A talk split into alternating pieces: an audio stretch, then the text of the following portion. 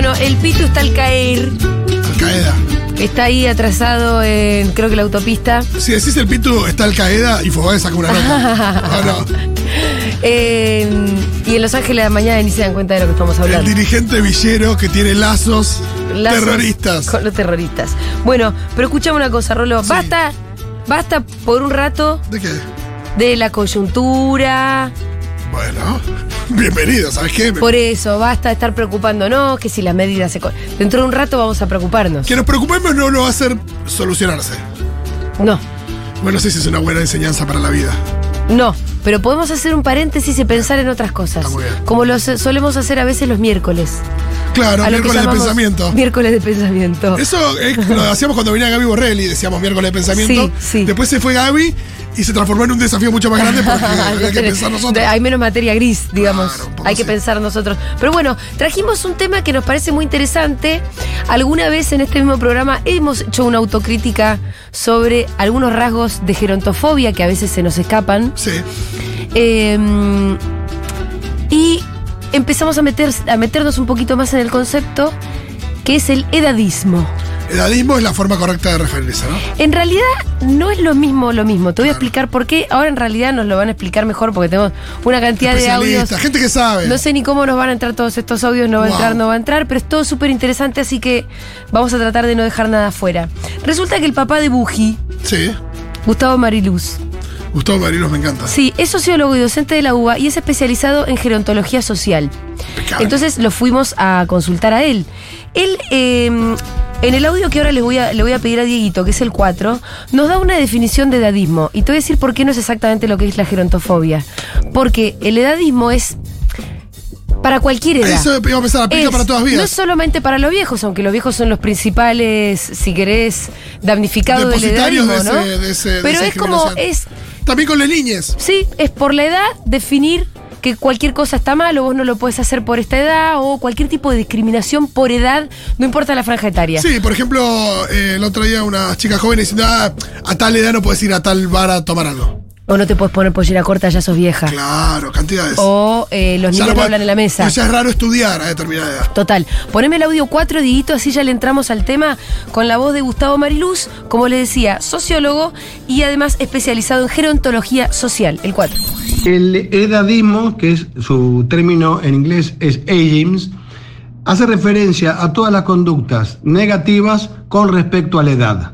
O sea, edadista es una perspectiva negativa, por ejemplo, contra la juventud, contra la niñez. En gerontología se le llama ancianismo, que son las conductas y todas las, digamos, los dispositivos, por decir así, que son negativos en la consideración hacia las personas mayores, las personas viejas. Luego el edadismo eh, se refiere a prácticas. Una práctica edadista, por ejemplo, es no dejar entrar a menores, no sé, a, de- a determinados lugares, eh, o creer que las personas viejas, por el solo hecho de ser viejas, este, eh, son lelas, son tontas, no, o no tienen sexualidad. Esas son prácticas edadistas. El edadismo, en realidad, se, se va a referir siempre a, a prácticas. Y es un, como decir, es parecido a racismo, a xenofobia, eh, a machismo, a patriarcalismo. Son concepciones negativas. Ahí está. Re bien explicado. Sí. ¿Puedo hacer una convocatoria a los oyentes? Sí, por qué te favor. parece. Eh, que haga una especie de confesión Sí. y, y a lo largo de esta eh, apertura nos vayan contando en qué aspectos creen que, que han sido discriminatorios respecto de la edad de las personas. Eh, no sé, yo me acuerdo cuando iba a la facultad, Sí. había un par de, creo que eran eh, mujeres, Grandes que grandes ahí. estudiantes, y las mirábamos como... Estas viejas que hacen No, estudiando no, claro, acá. como, como medio. eh, sí, eso, riéndote un poquito, ahí como con sorna de sí. alguien que, tipo, a esa edad, ¿sabes qué? Voy a estudiar. Eh, en realidad, en, en lugar de admiración, había una mirada como más.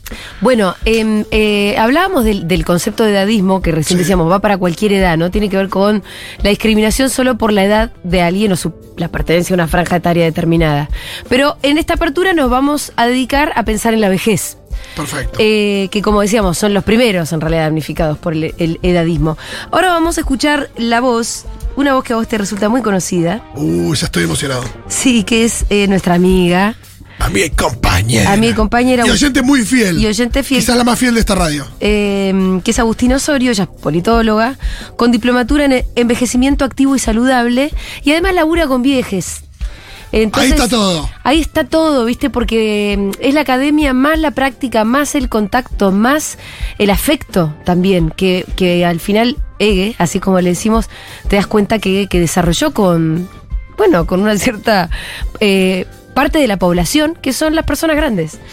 Em, vamos a escuchar el audio 13 porque a vos te va a gustar particularmente lo que, lo que dice en este audio. Cuando hablamos de edadismo y cómo la sociedad trata a las vejeces, a mí me gusta remitirme un poco al, al cine y a las series como el reflejo de ciertas eh, movidas que se están dando en la sociedad. A veces que a veces son reflejo, a veces son construcción también de sentido.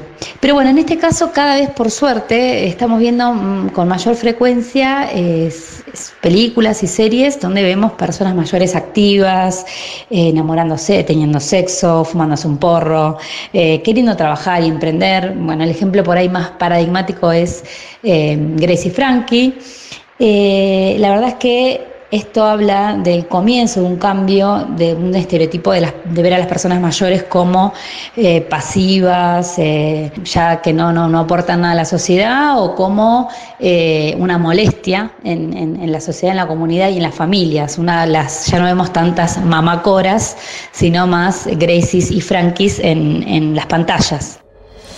Bien, qué buena Sí. Gracie Frankie, ¿eh? Sí, y Ege más adelante nos va a decir, bueno, igual esto es respecto de un cierto sector social, porque Claro, ellas son repudiantes. Pero estoy esperando a que llegue el Pitu como para que pasemos a eso, ¿no? Porque Gracie y Frankie son Jane Fonda y ¿cómo se llama la otra? Eh, Lily Tomlin. Y creo que viven ahí en Malibú, más o menos, sí, ¿no? una casa sobre la playa. Por eso. Y está esto de que de, de Jane Fonda que uno quiere llegar a los 60 como Jane Fonda está a los 80. además, lo que me lleva al próximo audio, eh, que es el pensar en nuestra propia vejez, es el audio 15, Diegui. Tenemos un montón de audios.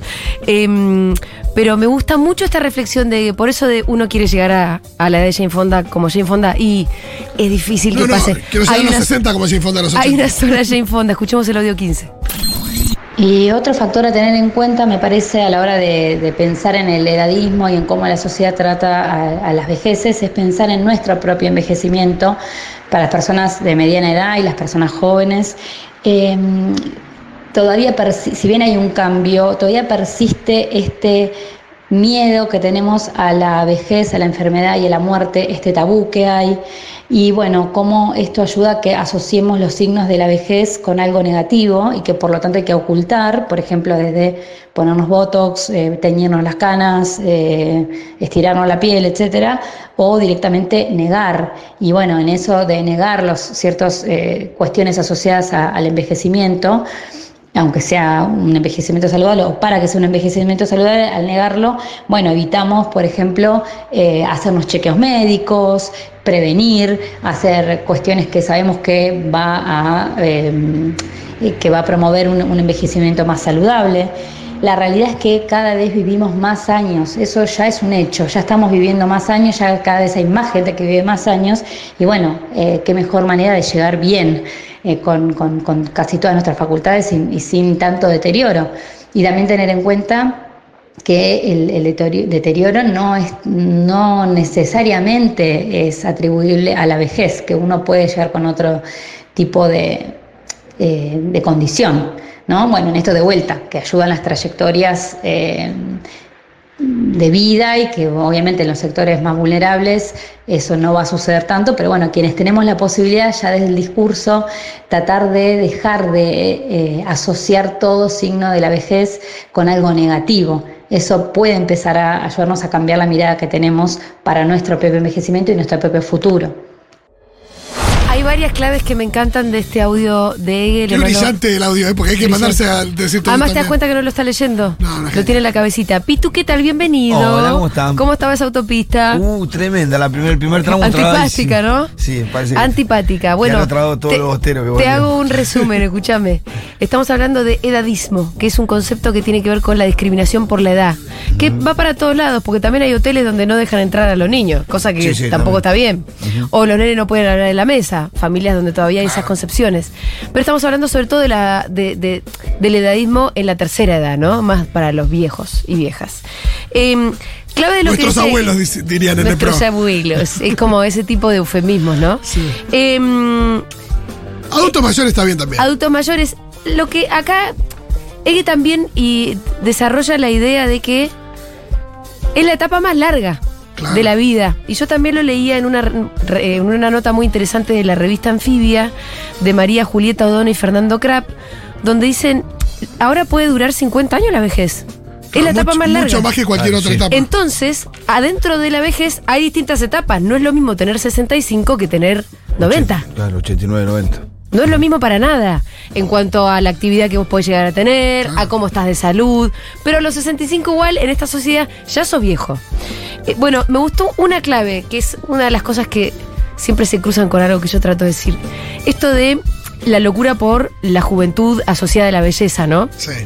el propio miedo a envejecer que tenemos A no arrugarte. las mujeres coquetas, que nos empezamos a inyectar, que empezamos a tapar los signos de la vejez. Y, y hay una cosa que se contradice un poco a veces con lo de, bueno, en mi cuerpo yo hago lo que quiero, entonces está totalmente permitido hacer, eh, te- tener, eh, hacerte cirugías plásticas y hacer toda la gimnasia que vos quieras, porque vos tenés el cuerpo que vos quieras. Sí, perfecto, esa parte liberal, ok, tu derecho. Pero no, está no estaría bien no ver que es un síntoma social, que tiene que ver con estructuras sociales y mandatos sociales, que a veces son una mierda. No, y que termina siendo un disciplinamiento. Y sí, Súper capitalista también. Total, Digo, y- está y- bueno y- pensar en eso. eso, y que te va a llevar a una frustración inevitablemente, sobre todo cuando tu pelea es contra la vejez, porque todos nos estamos haciendo viejos a cada minuto que pasa. Hasta Pampita, ¿entendés? Sí. Está más vieja No, que y- ayer. y vos Va mirás- a ser frustrante la Y pelea. vos mirás cualquier persona famosa hegemónica que, que le pasa eso, digo, salvo con todas excepciones donde decís, bueno, algo, digo, formol, ¿no? Cuando decís formol. En general, sucede que cada, a medida que, que avanza y que va llegando a la vejez, eh, mientras más se nota la, la lucha de esa persona contra eso, Sí. por ahí eh, Es peor. Es peor, hay Es una cosa como que donde- decís, a soltar, hermana. No, y decís, che, tenés, No, tenés todo, no sé, cientos de millones de discos vendidos, un montón de fans en todo el Y mundo. está toda inyectada, y, y- toda- y evidentemente tenés o mucha inseguridad o la estás pasando muy mal. Como que se nota eso también. Eh, algo respecto a las canas, Sí. es muy loco como. Yo me di cuenta cuando, cuando empecé un poco a crecer, Sí. que cuando sos chico y por ahí no distinguís un pelo teñido, no sabes cuándo entran las canas, uno pensaba que las canas te empezaban a entrar a los 70 años. No, a lo Porque 40 esa es la edad en la, que, en, la que, en la que mucha gente ya suelta y se deja de teñir. Claro. Pero en realidad las canas aparecen mucho más temprano, pero ahí, Sí. como la gente se tiñe hasta los 70 y pico, Claro, vos no las ves. yo me acuerdo cuando era chico pensé que las canas te salían a los 70 y pico. sí, sí, sí. When I'm 64. Sí, no que a los 45 podías tener todo el pelo canoso y que te esté bien. Esté bien, digo, sea normal o natural. Em, hablando de disciplinamiento, que era lo que vos decías también, y esto, ¿no? Como en realidad hay mandatos que son sociales y que son una cagada y que deberíamos empezar a romperlos o por lo menos cuestionarlos. Vamos a escuchar el siguiente audio. De vuelta vamos a Gustavo Mariluz, sociólogo y especializado en gerontología social, donde lo que le fuimos a preguntar era si es algo propio de la cultura occidental. Ah, la la. Bueno, con respecto a lo que es el derecho mm, de la vejez, eh, eso es una cátedra específica que la tiene la doctora. No, no, no, no, no, no, es otro. El audio 6.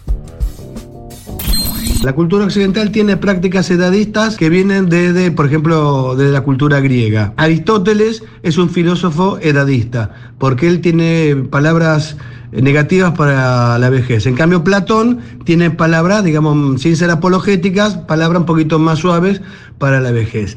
En general, el problema intergeneracional, que como se percibe el edadismo, eh, existe, creo yo, en, todas partes del mundo y en toda época histórica. Siempre hay problemas con las edades. ¿Por qué? Porque el concepto de edad es un concepto de dominación, es un, un instituto disciplinador. Eh, cada edad está asociada a una expectativa de rol, es decir, la sociedad impone modo de actuar de acuerdo a la edad. No importa si esa edad es una edad cronológica o una edad emocional. Acá da para un montón porque te tendría que hablar del concepto de edad, por ejemplo, en las culturas eh, cazadoras, recolectoras eh, o la cultura industrial. Pero yo entiendo que es parte de la cultura, son los di- dispositivos disciplinadores etarios. El edadismo tiene que ver con esto, con obligar a las personas a cumplir las expectativas de rol asociadas a la edad. Otra forma es el género. Son expectativas de rol. La sociedad pretende que actúes como dice, recuerdo, a la edad o a la edad. Estas no son cosas para chicos. Por ejemplo, los chicos no hablan en la mesa, o este, eso, eh, vas a hacer eso, papá, a tu edad no te puedes enamorar. ¿Cómo vas a ir vestida así, mamá, al centro de jubilados? Esas son prácticas etarias este, afectadas por el edadismo y a la vez que, como reitero, prácticas en relaciones a la edad. Muy loco porque no se habla tanto de esto, ¿viste? No, no, a mí me parece sea, re por interesante. ejemplo, cuando eso. surge, no sé, que quieren bajar la edad de imputabilidad, Sí. o que los pibes voten o no voten, digo, hay determinadas cosas que de repente invitan a pensar en eso, pero, digo, de roles de género hemos hablado muchísimo, Sí. no tanto de roles de edad, No, total. de qué se espera de una persona de determinada edad, y eso aplica para desde Sí. un bebito hasta alguien. Y sí, anciano. y además pueden pasar cosas más huevonas, como decir, che, estás vieja para usar mini, que igual es una cagada que alguien te, te, te- te- te discipline con eso. Sí, o que no Ah, puedas tomar una persona que, trabaja que trabaje en un mostrador Exacto. que tenga 65 años. Exacto, a, a discriminaciones que ya son un poquito más heavy, ¿no? Pero Eh, me además, gusta el papá de Buji Sí. mirando a Oriente también, como Buji con su BTS. Ajá, totalmente. Y de hecho, fuimos a investigar también al oriente. Viste que acá tenemos la idea de que en realidad en los países orientales es muy diferente a cómo tratan a los viejos. Bueno, fuimos a investigar y efectivamente así lo es. Vamos a Se escuchar. respeta un poco más la, el- el- la experiencia. La ¿no? investidura, la sabiduría. La sabiduría, la sabiduría. Mira, vamos a escuchar a Enrique Gong.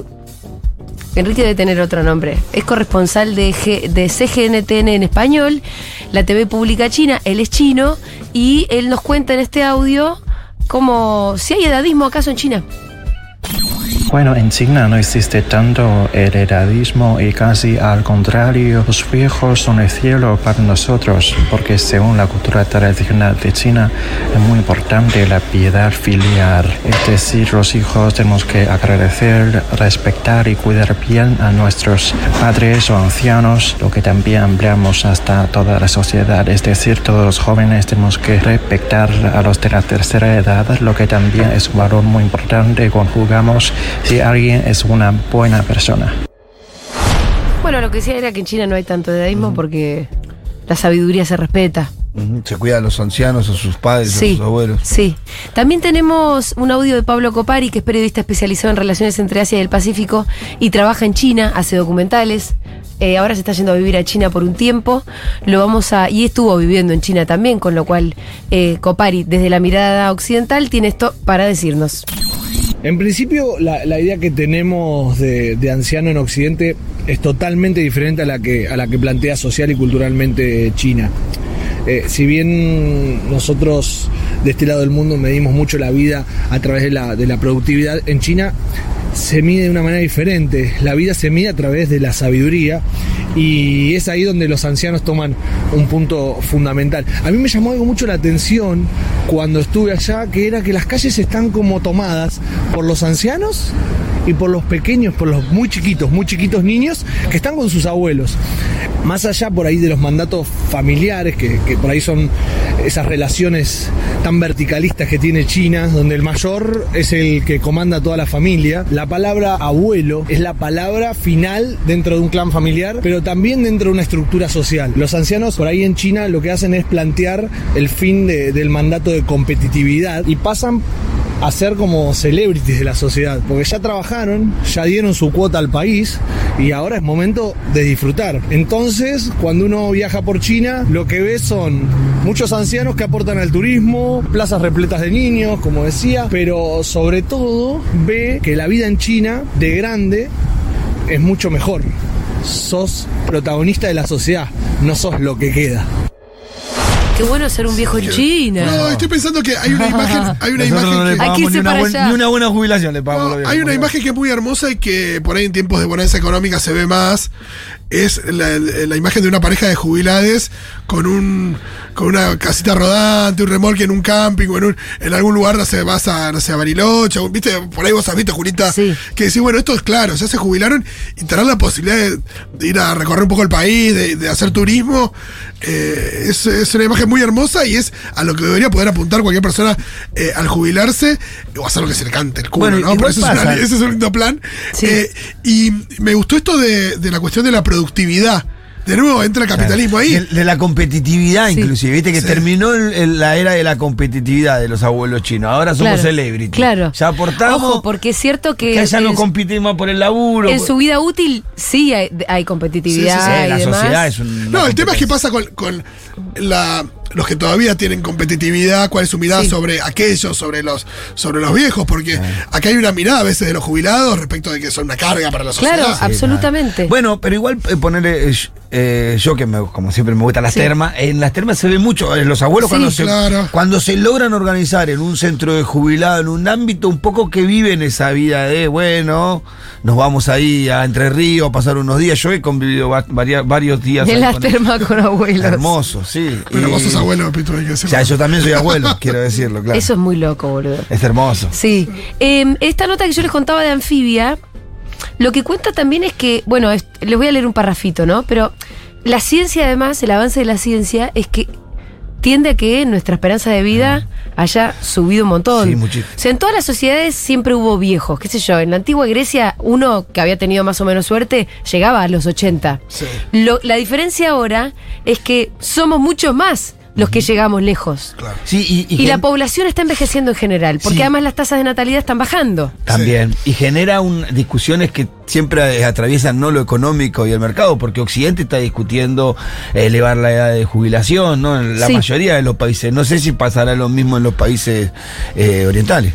No lo sé, pero lo cierto es que hay un problema en el mundo, Y por que lo menos. tiene que ver con eso, con Sí. que vivimos mucho más. O sea, Sí, a- sí. cuando vos planteabas una jubilación en los, antro- en los años 40, en los años 50, 60, era una jubilación de 20 años por ahí. Sí. Hoy estamos hablando de personas que viven 50 años. Y además en los Eh, o sea, sistemas. hasta- Sí, que por ahí es equivalente. 50 años de vejez. No, es que es equivalente los años de aporte a los años de jubilación. Sí. Por ahí empiezan a, a hacer. a- por supuesto, un país eh, próspero debería apuntar a, a bajarla. Claro. La gente se puede jubilar más joven. Pero también es cierto que si la gente vive más, eh, Claro. sucede que la gente trabaja más también. La gente vive más y la población en general está envejeciendo. Sí, Claro. por, por los- por Eh, la natalidad, claro. Exactamente, porque las tasas de natalidad además están bajando, la gente está, tiene menos hijos. Y entonces en los sistemas previsionales solidarios como el nuestro, por ejemplo, en otro país, la verdad que no sé cómo será, creo que también es un problema, porque en definitiva La somos sí. los activos, sea cual sea el sistema, los que bancamos a los que no están trabajando. claro.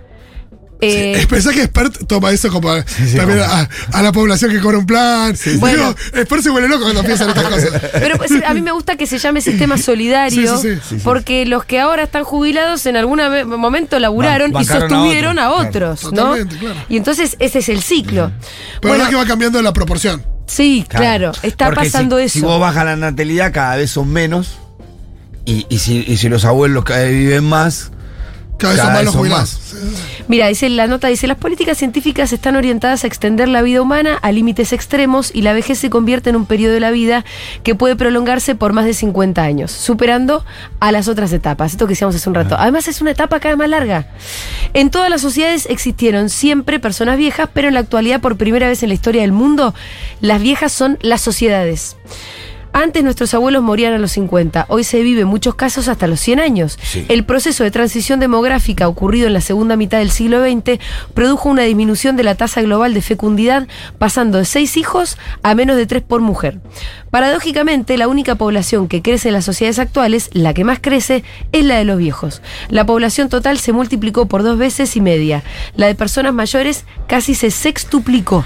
Sí, igual hay muchas cosas que me parece que infieren a este resultado. La, la, yo qué sé, la- la- el feminismo, me parece, las nuevas generaciones. eh, mi hija que no tiene un plan de que, que sí tenía deuda, que era te casaste, tenés hijos, armás Sí, una cómo se caen ciertos mandatos, total. Claro, y mi, mi hija no tiene esa en la cabeza. Es más, yo le, pre- le pregunto, ¿vos vas a.? No, pa, yo no quiero ser mamá. No, no. Ah, y a veces aparece, no es un y a veces aparece aparece otro mandato Mirá. que es el de no. Claro, y capaz que viene otro mandato que no, pero me parece que eso también influye. Eh, no, que en la tasa de natalidad, obvio, una cuestión cultural. Claro. Ya no se tienen seis hijos, eso también es cultural. Claro, la mujer ya no se quiere No atrás, el solamente- pibe y y sí. arruinas y decir, bueno, me quedo atado acá y este es mi objetivo de Me vida. parece que no es solo el desarrollo de métodos anticonceptivos, sino que son otras decisiones de vida. estoy en eso también. Otra, me parece otra, otra cuestión súper interesante respecto a este tema y que algún día estaría bueno charlar más en profundidad también es la subestimación eh, de, de les viejes, ¿no? La idea Sí. de que, Ah, sí. de que de un montón de cosas, de que son incapaces de un montón de cosas. Sí. La eh, esto de asexual, hacerlos, pensarlos asexuados, pensarlos incapaces de, no sé, tener un emprendimiento, de tener proyectos, de tener sueños, de eh, Sí, que Sí, eso te aleja Sí, pero ahí, ahí de entra- la posibilidad de conectarte. Eh, Claro, no, no, es muy- la gente por ahí no siente empatía porque dice, este se está por morir, digo, no sé. Sí, sí. Sí, después también empe- depende un poco cómo llegás a esa, ¿no? Bueno, total. la discusión. Esta ¿Vale nota- la pena vivir, yo qué sé, 120 años y los últimos 40, cómo los viví? No, totalmente. ¿Sabes Eh, qué? Esta nota que yo les comentaba y les leía recién en Anfibia, en esta nota eh, entran a distintos geriátricos a, a ver cómo es la vida de los viejos en los geriátricos. No sé si, creo que se sigue diciendo geriátrico, no sé. Em, pero hay mucho de que el dueño dice, este está lúcido, este no, este sí. Señalándolos en la cara. Sí, y este no, y como una especie de despersonalización también, porque comentaba, ¿no? Como se ponen a, a- a entrevistar, esta escena es muy graciosa, a uno que fue militante de izquierda toda su vida, ya viejito, que señala y dice, ese es un facho, el que está al lado, ese, ese dice que vuelvan los milicos. Y el otro facho diciendo, como, ¿y todos en la misma mesa? Sí, sí, sí, claro. Y el viejo militante de izquierda no quisiera compartir todos sus días Con y su vida con un facho al lado. Y sin embargo, tienen que estar en la misma cena, ir a la misma fiestita, ver la misma película que les ponen. Hay una despersonalización tremenda. En esa escena para mí es como muy... En los geriátricos, ¿no? Y, en- y en- y esto cuando... cuando eh, por, por la vejez empezás a desconectarte de tu familia o te dan menos bola. Quiero volver a Oriente, porque también fuimos a preguntarle a un amigo de Florlico, de nombre Lolo, Lolo. que es locutor y vive hace siete años en Japón. Lo locutor. Ah, Lo locutor. pero yo creo que nos van a avergonzar la, la- la- la cultura oriental en ese Ojo, sentido. hay algo que él ya no es tanto como nos contaron los amigos de China, Ah. sino que en Japón lo que dice un poco es, de tanto respeto, Ya. deja de haber bola. No, no, y, la, y también en Japón el tema de la productividad es como. Sí, sí, también. Ahí es, una- es muy particular Japón. Tenés que Bueno. cumplir con una norma ISO. Escuchemos a Lolo, es el audio 9, es el primero de Lolo, que habla de la vejez en Japón. Es un poco difícil, siendo extranjero, asimilar la manera en que los japoneses entienden la vejez, eh, sobre todo porque se superponen varias cosas. Primero, al mayor que uno se le respeta en Japón. No solamente mayor en edad, sino también en experiencia, en conocimiento, en jerarquía, ¿no? porque es una sociedad muy vertical, muy jerarquizada. Entonces, siempre que alguien esté por sobre vos, eh, vos tenés que respetarlo, porque se asume que tenés mucho para aprender de esa persona. Pero en Japón, respetar significa respetar sobre todo la intimidad de la gente. Nadie en Japón te va a preguntar por tus cuestiones personales, va a hurgar en cuestiones íntimas, va a querer saber de vos más de lo que vos quieras dar a conocer. Y eso es una forma de, de vincularse entre los japoneses a través del respeto. Vos tenés derecho a guardar tus cuestiones íntimas como quieras, ¿no? De hecho, muchas veces cuando sacás a relucir tus cuestiones personales eh, resulta molesto e incómodo para los japoneses. Bueno, ¿qué tiene que ver esto con, con los ancianos? Que por este mismo motivo del respeto quedan un poco como, como que la gente les suelta la mano. No se ocupa mucho de ellos eh, y es raro porque es una forma de respetarlos también. Eh, y esto también teniendo en cuenta que el, el- el anciano en Japón no se quiere sentir inútil. Entonces, muchas veces uno por querer sobre preocuparse, sobre ocuparse de una persona anciana, la está incomodando. Eh, Por ejemplo, en el tren, cuando le querés dar el asiento y no se quiere sentar y vos insistís y lo pones incómodo, porque el hecho de que una persona joven le cede el asiento eh, lo hace sentir inútil, lo hace sentir viejo, lo hace sentir eh, como que ya pasó su momento. Bueno, ahí decía, claro, de tanto respeto al final ni te hablo. No, y esto de que resulte Es molesto que alguien hable de sus temas personales, Claro. también hay una cosa ahí donde la poca práctica por el respeto ya llega un momento donde nadie al final se cuenta nada. Bueno, y en el próximo audio Lolo nos cuenta cómo en Japón es tan importante el trabajo, Claro, la productividad, como la productividad, que es tu rol en la vida. Sí, sí. Entonces, cuando el problema de la vejez en el Japón medio es que vacío del laburo. medio que dejas de tener un rol en la vida. Escuchemos el próximo audio de Lolo.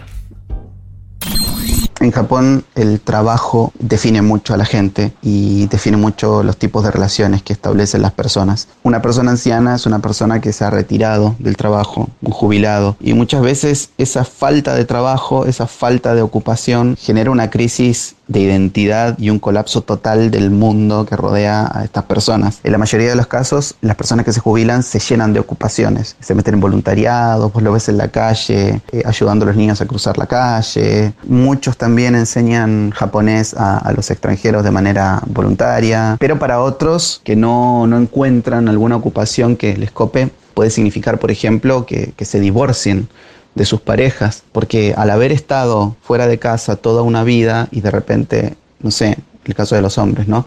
Las esposas los tienen ahí todo el día al pedo eh, en casa, del tipo no sabe ni siquiera dónde se guardan los palillos para comer y es un inútil total. Eh, bueno, ocurre que, que- se producen divorcios eh, de ancianos y es una cosa completamente extraña. Mucha gente que entra al- al mundo laboral lo hace a los 22 o 23 años y se queda en la misma empresa hasta que jubila. No conoce otros mundos, no conoce otras empresas. La empresa lo forma, lo, lo- desarrolla, ¿no? La carrera de esa persona y después, bueno, se jubila ahí. Entonces es gente que tiene muy poco mundo y de repente se ven en su casa sin nada que hacer y se generan estos problemas eh, con- con- con la pareja. Sentirte un inútil de viejo es algo común que tenemos evidentemente entonces incluso pasa, sí. con la cultura eh, en Japón. Debe ser más extremo ahí por lo que cuenta Lola. Sí. Sí. Y en, el- en este audio que vamos a escuchar Perdón, de... una, una cosa más. Sí. Eh, igual, banco esta de divorciarte A los anciano. 60. Ah, sí, total, Porque, ¿sabes como- qué? Me voy a cambiar mi vida, voy a hacer otra cosa. Chao. Ya está. Además me tratás como un viejo choto porque no sé dónde No. están los cubiertos. Nunca supe ni pienso saber. Dale. ¿Sabes qué? 80 años le di a esa empresa. No, pero esto de, ¿sabes qué? Digo, digo, puede haber un nuevo comienzo, eh, me parece súper interesante. O la que se hinchó la pelota, dije, ¿sabes qué? Te, te- estabas todo el día en la empresa, te bancaba, ahora acá no te soporto también. Claro, estás acá Claro, dentro todo chau, el día. vas, y no encima no sabes dónde están los palillos. No, no, entiendo Em, ese divorcio. Acá frustrado encima. No. Pero bueno, un poco habla de. eh, del cómo, ¿no? Del cómo, del cómo llegar a la vejez. Eh, tiene que haber mejores maneras, seguramente. Acá en el próximo audio, Aus Osorio eh, nos habla de algunas cosas que son interesantes, ¿no? De, de- de- de cómo se puede tener un, un envejecimiento activo y saludable, donde muchas veces también, sobre todo en las etapas más de más vejez, incluso se pierde la autonomía, ¿viste? Como ya todos deciden todo por vos, vos no decidís dónde vas a vivir, ya no disponés ni siquiera de tus propios bienes. Y bueno, eso es bastante, es bastante tremendo para cualquier persona. Escuchemos el audio 16. Y por otro lado, no quería dejar de mencionar en esto de que vivimos cada vez más años, que bueno, hay ya diferentes etapas dentro de la misma vejez, eh, así como hay muchas vejeces, de- de- depende de cada persona cómo la vive, también hay diferentes etapas, no es lo mismo eh, cuando tenemos entre 65 y 75 años, y después ya cuando tenemos entre 75 y 85 y cuando pasamos los 85 años. Eh, que bueno, ahí sí, ya después se van viendo ciertos eh, deterioros físicos o mentales en muchas ocasiones y que de cómo la sociedad o las familias tratan o tratamos a esas personas mayores, eh, digamos, todavía se ven eh, cuestiones asociadas a la pérdida de autonomía y a la pérdida de- poder de decisión eh, de, las, de esas personas mayores con ciertos deterioros. ¿sí? Vemos, obviamente, hijos, hijas, nietos, nietas, sobrinos, sobrinas, tomando decisiones por, por la persona mayor sin consultarle. y eso todavía se sigue viendo, digamos, más allá de este cambio de paradigma, creo que todavía nos falta cómo eh, podemos lograr una armonía entre eh, tratar de cuidar a las personas mayores que nos toca cuidar, eh, respetando su autonomía, teniendo la posibilidad de, de- no que nos, digamos, se complique tanto nuestra vida cotidiana. Pero bueno, todavía eso sí se ve y se- se percibe como en esto, en las decisiones sobre los tratamientos médicos, en los lugares, digamos, en la decisión sobre dónde va a residir esa persona mayor, que muchas veces eh, las personas, eh, hijos, hijos, nietos, dicen, bueno, me lo traigo a que viva en mi ciudad porque así lo puedo cuidar mejor, y bueno, ese desarraigo y, eh, le termina complicando mucho más eh, a la persona mayor y no tuvo posibilidad de decidir. Digamos, son, es, ese me parece que es uno de los focos a, a prestarle atención todavía en, nuestra sociedad, que la persona mayor siga teniendo eh, algún poder de decisión sobre su vida a pesar de, de, de ciertos deterioros que tenga o eh, de la condición en su vejez.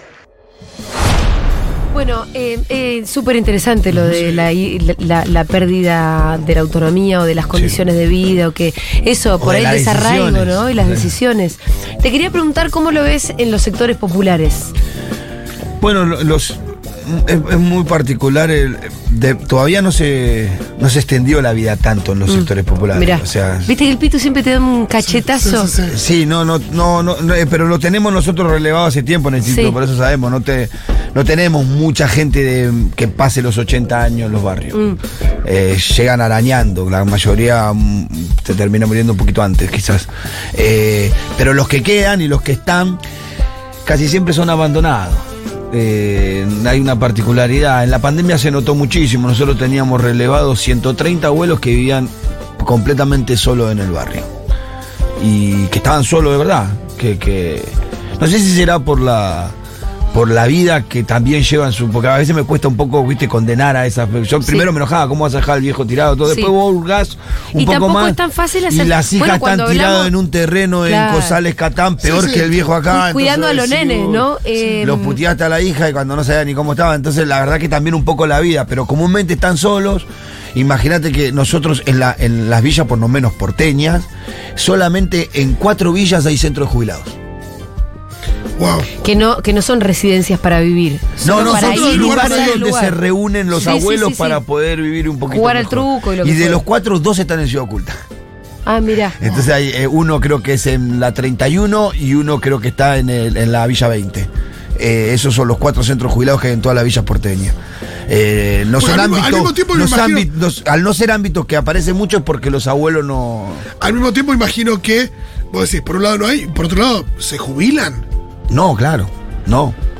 No, la mayoría no. No, por ahí con la jubilación. No, lo que, sí, con la moratoria algunos claro. pudieron entrar en las moratorias, que ahora se, se, se, va terminando. Con la moratoria muchos pudieron acceder, sí, o a una pensión por la vejez o a una, o a una jubilación. Pero la, la, la, vida de ellos es bastante solitaria, con poco acceso a la salud, con poco acceso a un montón de cosas. Es más, mira, la semana pasada nos llegó, a Débora le llegó justo, no me acordé, en la manzana 1 del barrio, había una abuela, nos llega por, el, por, la, por la fiscalía Sí. De que estaba totalmente sola y que hacía cinco días que no tomaba algo caliente porque no podía cambiar la garrafa. Oh. Jubilada, cobraba su jubilación, fue a ver la Débora con una chica y la Débora, la, la señora le decía, yo. Es perverso, me lo que te voy a contar. Yo le pago un, a un, unos chicos de acá que me van a comprar, no me traen el vuelto, me cobran el doble. Sí. Eh, entonces, ahora le estoy pidiendo hace cuatro días que alguien me haga una garrafa y nadie fue. Y ahí tomó contacto Débora, ahora la estamos atendiendo nosotros desde Débora, ahí. la heroína del día, no, siempre, pero... carajo. Ahí le, le, cambiaron la garrafa, le limpiaron la casa porque estaba sola, ¿viste? Ahora le van a comprar los medicamentos con una de las compañeras. ¿Qué va a terminar pasando ahí? Hay un grupo de compañeras que, uno, que cobran el potencial que no sabíamos qué, qué poder hacerle, porque a veces ya no tiene lugar que hacer, mm. y se van a encargar de atender a la abuela. No, otra cosa que es muy fuerte eh, y que, digo, no solo pasa en los barrios populares, esto de para cobrar la jubilación, de cada tanto tener que ir a demostrar que estás vivo. Claro, bueno. Ah. Eso a la es muy fuerte, porque también sí. llega un momento donde, donde. Y por ahí esto nos terminamos dando cuenta cuando, cuando le queda, le toca la responsabilidad a un hijo, un nieto, que lo tiene que empezar a hacer por, por la persona, porque la persona no se puede mover o lo que sea. Esto de tener que, para cubrir una jubilación, cada tanto ir a demostrar que estás vivo porque. Sí la prueba por, de vida. Porque por, claro, porque por sistema no son capaces de, de, ingresar, de que esté el sistema unificado como para que cuando te morís se sí, registre sí, y te dejen claro. de meterlo. Sí, entiendo que por una cuestión de función. Entiendo que por una cuestión también de, de cuidar los, los, fondos públicos, uh -huh. respecto de no entrar a jubilaciones que no son necesarias, pero tener que ir a demostrar, ir a hacer una fila con el frío y todo, que estás vivo. Sí, es. Ahora igual algunos bancos, eh, el Banco Nación creo que tiene un método medio online. Ah, por, ahí, por ahí con la pandemia se cambió, sí, pero había yo no un recuerdo. método medio online online, que, que era con recon- reconocimiento facial. Ah, Bueno, no, tiene ayuda de alguien seguro. Claro. Y sí. solo no lo. No, no es posible. Solo Bueno, no. se cruza obviamente con otro tema que nosotros abordamos seguido, que es el, el de los cuidados. Porque Claro. ¿quién cuida a los viejos? Las mismas de siempre. 11 40 66 000, queremos escucharlos a ustedes. Sí. Me ha pasado varias veces de estar en situaciones en las que mi mamá hablaba sobre mi abuela estando ella presente como si no estuviese. Tremendo, Una eso. sensación horrible, como, Típico. no sé, eso, como una, como si esa, mi abuela no fuese capaz de hablar por sí misma. Muy, muy, muy eh, elocuente lo que estaba contando el oyente, ¿no? Es re Y típico que, eso. y que es típico eso, Y que, es que eso, todos es- participamos de algo así. Pero además es este la deshumanización directamente Total, de la sí, sí, persona, como si ¿no? fuera un mueble. Eh, miren lo que dice acá una compañera. A ver. Trabajo en la línea 144. Uno diría 144. Sí, sí. Eh, muchísimas personas adultas mayores, dice para adultas, muchísimas personas, no dice solamente mujeres, se comunican pidiendo ayuda porque están soles y no tienen asistencia de nadie o porque les maltratan sus familiares o sus vecinos o el propio Estado. Fíjate esto de ver un número que por ahí está destinado A otra cosa. a otra cosa y llamar pidiendo ayuda. Sí.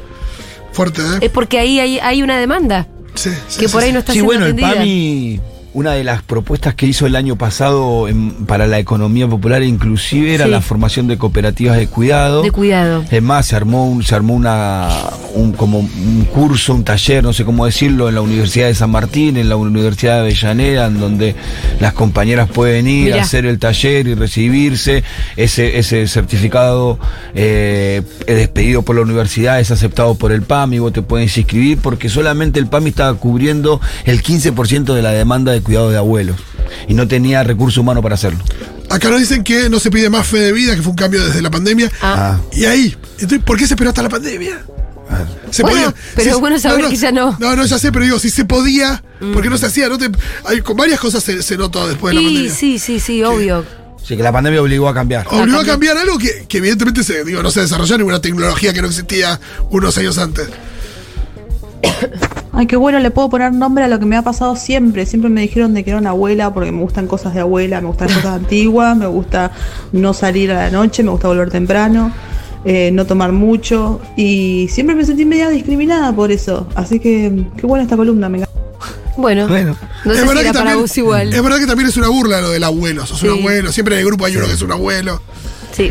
Me acaba de pasar algo recién mientras los escuchaba a ustedes. Eh, le escribí a mi abuela porque se hizo un Instagram. Bárbaro. Y le dije, hola abue, así que tenés Instagram, ja, ja, ja, riéndome. Y me respondió, ¿por qué la risa?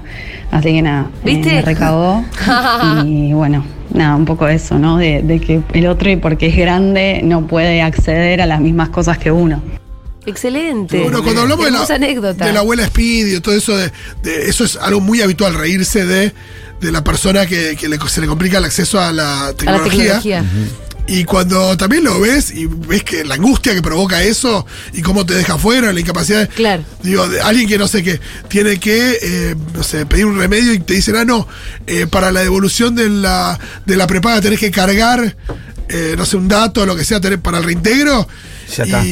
O sí, o fíjate, o no, hacerlo por home banking. Y hay gente que deja de hacer un montón de cosas. Y ahora después lo hago en casa por, por no pasar vergüenza. Sí. Y después no lo hace más. Claro. Bueno, el Pitu siempre habla de, de esa Sí, cuestión. ¿no? sí, la- los, los- eh, los abuelos, bueno, en líneas generales, pero más los abuelos de los barrios, cuando hubo esa elección electrónica que hubo en la ciudad que fue un fiasco. La gente no fue a votar porque- Ni fue ni a votar, ni un miedo a votar, le íbamos llevamos cosas. No, una vergüenza ahí, no entiendo nada. Estar preguntando. To- el- el- Bueno, lo del IFE no, no tenía lo del IFE fue un problema, la inscripción online fue un problema, la inscri- las vacantes online fue un problema que recién todavía lo estamos arrastrando. Todavía hay que cada fin de año hay que poner un- en, el, en el local nuestro una computadora con un compañero o compañera que ayuda a las madres a inscribir a los chicos a la escuela. Eh, malas noticias, dicen que en algunos lugares se volvió a pedir fe de vida. Sí. Depende de cada Eso banco. iba a decir. Sí. El banco, Sí. si el Banco Nación tiene una opción digital, no me acuerdo bien, pero creo que con, con reconocimiento facial o algo así. Bueno, tenemos un montón de mensajitos, pero también tenemos muchas cosas más. Ya está Quique, el señor Quique Vial en las inmediaciones y estamos esperando a Fauno. Y el lado B de un mundo de sensaciones con Maturroso y un montón de cosas más.